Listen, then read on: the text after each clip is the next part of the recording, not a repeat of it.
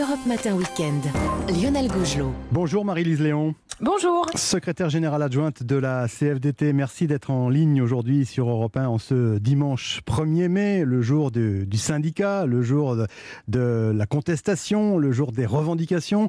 Une semaine après la, réélection d'Emmanuel Macron, Marie-Lise Léon, euh, et après avoir appelé à voter pour lui hein, à la CFDT, qu'est-ce que vous attendez de ce nouveau quinquennat? Alors pour la CFDT, euh, c'est un nouveau quinquennat euh, qui doit partir du bon pied, si je puis dire, c'est-à-dire que la L'enjeu pour la CFDT, ça va être vraiment d'avoir une qualité de dialogue euh, différente de ce qu'on a pu avoir euh, notamment au début du précédent quinquennat. Euh, donc on a fait un appel cette semaine à, au, nouveau président de la République pour mmh. qu'il puisse organiser un grand rendez-vous social et qu'il puisse véritablement être à l'écoute pour pouvoir euh, entendre nos euh, l'ensemble des revendications, et notamment de, de, notre de notre CFDT. Alors justement, cet appel lancé cette semaine par euh, Laurent Berger.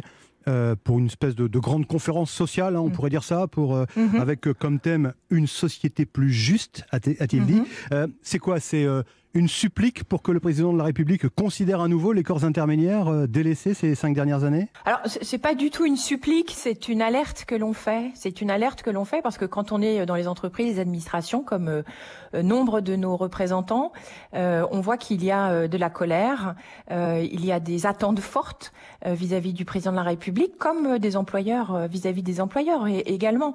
Il y a des attentes fortes en matière de pouvoir d'achat, par exemple. on est également en attente pour beaucoup, euh, pour beaucoup de salariés euh, de savoir euh, quel sera l'impact de la transition écologique sur leurs emplois, sur leur travail. Et donc l'idée de la CFDT, c'est de, de, pouvoir mettre tout le monde autour de la table et de se dire c'est quoi les défis aujourd'hui de la société? Il y a un enjeu de la transition écologique qui est qui est devant nous, qui est urgent et qui va modifier profondément le travail et pour lesquels il faut pouvoir construire des solutions très concrètes pour tous les salariés qui vont être concernés. Et puis il y a cette question du pouvoir d'achat. Et puis il y a un enjeu mmh. démocratique de façon un peu plus large où euh, je pense que euh, c'est important que chaque salarié puisse se sentir euh, être écouté et, trouver une place dans ce débat. Et c'est tout l'enjeu en fait de de cette de cet appel mmh. à un, dialogue avec le président de la République. Alors on va revenir dans, dans le détail sur les, les, différents points que vous avez évoqués, mais plus généralement quand vous avez entendu Emmanuel Macron prendre l'engagement par exemple, eh de, nommer un Premier ministre attaché aux questions sociales, environnementales et à la productivité. Euh, vous avez été rassuré ou pour vous ce ne sont que des mots? Alors à ce stade, ce sont des mots. On attend maintenant, euh, voilà, concrètement, euh, une organisation qui, qui, peut être séduisante sur le papier, ou en tout cas une, une volonté politique qui est annoncée. Il faut voir maintenant concrètement qu'est-ce que ça veut dire. comment on fait le lien entre justement euh, les enjeux de transition écologique et de justice sociale. tout va être aussi une question de méthode et la façon dont il va, ce, ce, premier ministre ou ces futurs ministres seront ou pas à l'écoute des, des organisations syndicales Hmm. Donc on attend, on attend euh, la composition du nouveau gouvernement et puis euh, et puis la façon dont quels seront les premiers actes posés. Euh, au, début de ce quinquennat. Mais justement, dans, ce portrait robot d'un Premier ministre attaché aux questions sociales, environnementales et à, la productivité, certains hmm. ont cru voir le, hmm. le portrait robot de votre patron Laurent Berger. Ce ne sera pas le cas? Ça ne sera pas le cas, non. Je, je pense que c'est bien mal connaître le syndicalisme et la CFDT en particulier que de penser que Laurent Berger pourrait être euh, tenté par ce type de, de sollicitation. Donc hmm. ça ne sera pas Laurent Berger, le, futur Premier ministre. Alors revenons sur euh, les réformes envisagées, ou en tout cas le, programme du, président euh, Macron dans la perspective, dans l'optique d'une éventuelle majorité à, l'Assemblée nationale. Hein, rappelons-le, gardons quand même cette, mhm. cette prudence.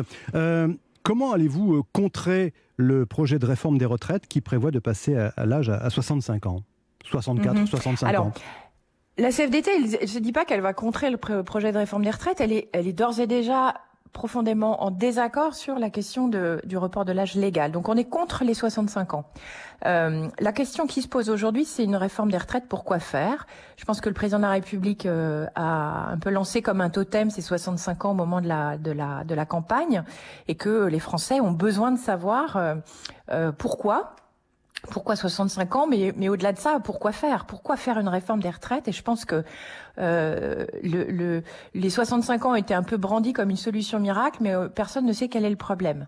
C'est quoi le problème aujourd'hui du, du, du, régime des retraites ou des régimes de retraite? Je pense qu'il faut une clarification déjà de la part du, du de l'exécutif euh, pour nous expliquer euh, quelle est quelle est la volonté euh, de, de faire une réforme.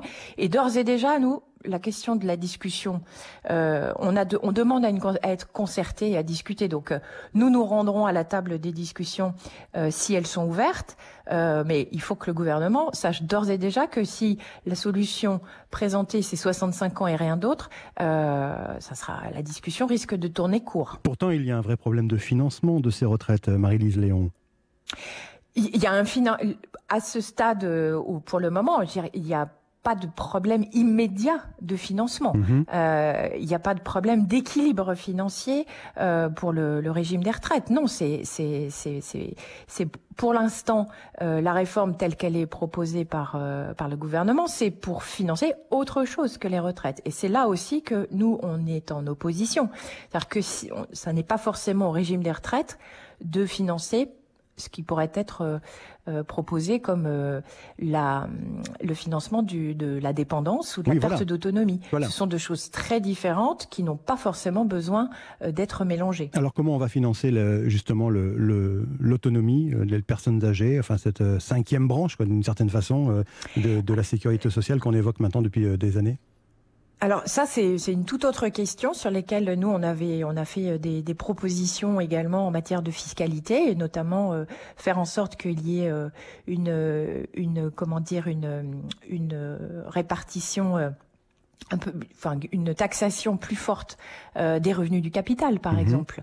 Euh, Aujourd'hui, beaucoup de choses reposent uniquement sur le travail, et je pense que la, la, la question de la, la, taxation plus forte du capital euh, mérite d'être posée, et, euh, et notamment euh, au regard de ce que l'on a pu avoir comme renseignement euh, au sortir de la crise sanitaire, euh, il y a des, il y a un vrai sujet. Alors qui s'inscrirait de façon un peu plus globale dans une réforme de la fiscalité. Euh, vous suivez les négociations euh, à gauche qui se déroulent euh, actuellement autour de, de la France insoumise, j'imagine, même peut-être un peu de loin, mais... Euh, en tant que citoyenne, oui. En, en, si Jean-Luc Mélenchon, qui mm. prône la retraite à 60 ans, s'il gagne les élections, est-ce que vous soutiendrez cette mesure?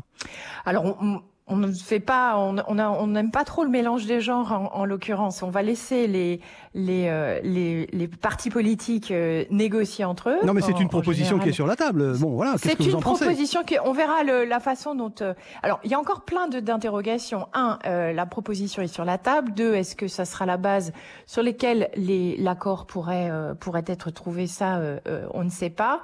Et puis la façon dont les 60 ans seront seront mis en place. voilà, il y a, y a, beaucoup d'interrogations. On va on va attendre de voir quel quel est l'aboutissement de ces discussions avant de, de, tirer des plans sur la comète. Pour conclure, Marie-Lise Léon, aujourd'hui le 1er mai, le SMIC augmente de 2,65%. Il passe bon an mal an à 1300 euros net.